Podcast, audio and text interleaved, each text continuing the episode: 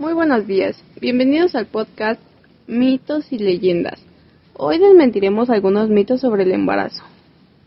Mi nombre es Ana y hoy aclararemos algunos mitos sobre el embarazo. Estamos con la licenciada en Enfermería y Obstetricia Ruth. Bienvenida. Hola Ana, buenos días, muchas gracias por la invitación. Muy bien, comenzamos con la primera pregunta. ¿El aspecto físico de la mujer embarazada está determinado por el sexo del bebé? No, claro que no, eso es independientemente de la complexión que tenga la mujer embarazada. Sin embargo, hay muchas creencias que eh, dicen o mencionan las personas que al momento de visualizar a una mujer y si su vientre se ve un poco desplazado hacia los lados, el producto de la gestación sería una mujer. Y si el vientre está desplazado más hacia la parte delantera, entonces sería un varón. Pero depende mucho de la complexión que tenga la mujer embarazada muchísimo antes de embarazarse y también los hábitos que tenga o que adquiera durante el embarazo va a ser la complejidad que, adquiera su cuerpo, la complexión. Ok, ¿los bebés escuchan a su madre? Completamente sí. Hay muchos estudios que demuestran que durante el embarazo, si la mujer, la mamá, está hablándole a su bebé, el bebé escucha y tiene ciertas reacciones, inclusive llega a tener movimientos dentro del vientre y las mujeres embarazadas lo refieren como que da patadas o que sienten que el bebé se mueve.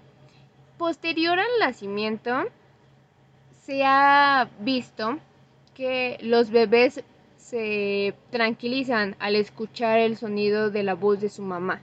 Entonces, esta teoría se comprueba después del nacimiento.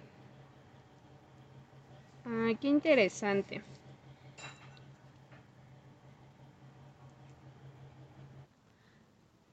Ok, ¿es por eso que muchos dicen que tienen más apego a su madre que a su padre?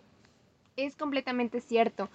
La mamá pues prácticamente está todo el tiempo con el bebé, sin embargo hay mujeres que no le hablan directamente al bebé y hay otras muchas que sí. ¿Qué pasa con los padres? Los padres no están a veces muy presentes durante el embarazo, sin embargo hay, hay padres que sí lo llegan a hacer y tratan de tener esa, esa conexión con los bebés. Y todo esto, como les comento, se comprueba una vez que nace el bebé. Los bebés tienen ese sentido del, del oído muy desarrollado al momento del nacimiento y los cuidados que se deben de tener son muchos este, enfocados al ambiente en el que se desarrollan. Entonces, el, el escuchar la voz de los papás, de la mamá, principalmente, sí los tranquiliza mucho y les da mucho confort. Ok, así que háblenles a sus bebés de preferencia. Ok, siguiente pregunta. ¿Practicar deporte aporta bienestar durante el embarazo? Claro, por supuesto, cualquier tipo de actividad física siempre va a ser buena para el organismo. Sin embargo, hay mujeres que practican deportes antes del embarazo muy extremos o deportes eh, de alto rendimiento. ¿Qué pasa en el embarazo? A partir del sexto mes, si las mujeres siguen con una rutina de ejercicios muy estricta, y muy prolongada pueden provocar un parto pretérmino, es decir, que no duren los nueve meses que se tiene planeado ese embarazo, que sea em, un nacimiento antes, que el bebé nazca menor al peso que debería de tener, menor a las semanas de gestación. Y eso obviamente lleva a diferentes complicaciones. es recomendable que hagan ejercicio, pero muy moderado hasta lo que ellas toleren, porque cada persona es diferente y los hábitos que tiene cada mujer pues siempre van a ser este, muy diferentes. Bueno, aquí hay mujeres que les importa eh, su aspecto físico, ¿no? Entonces, ¿qué pasaría si entren en alguna depresión por este cambio tan radical? Suele verse mucho honestamente hay mujeres, como bien lo mencionas Ana, eh, que les importa mucho su figura, su silueta, que son mujeres que siempre han hecho mucho ejercicio, que vaya, los estereotipos que están a la orden del día, pues son muy importantes para ellas, ¿no? Y el seguir manteniendo esa figura, el seguir después del embarazo estar esbelta o tener un abdomen plano como lo ven en las en las artistas, en la televisión, pues sí es importante y sí hay personas o mujeres que llegan a tener depresión por esto. Sin embargo, ¿qué es lo que nosotros les aconsejamos? Que vean la importancia de un embarazo, que realmente ellas son las procreadoras, procreadoras perdón, de la vida y que todo lo que ellas sientan emocionalmente les afecta directamente al bebé.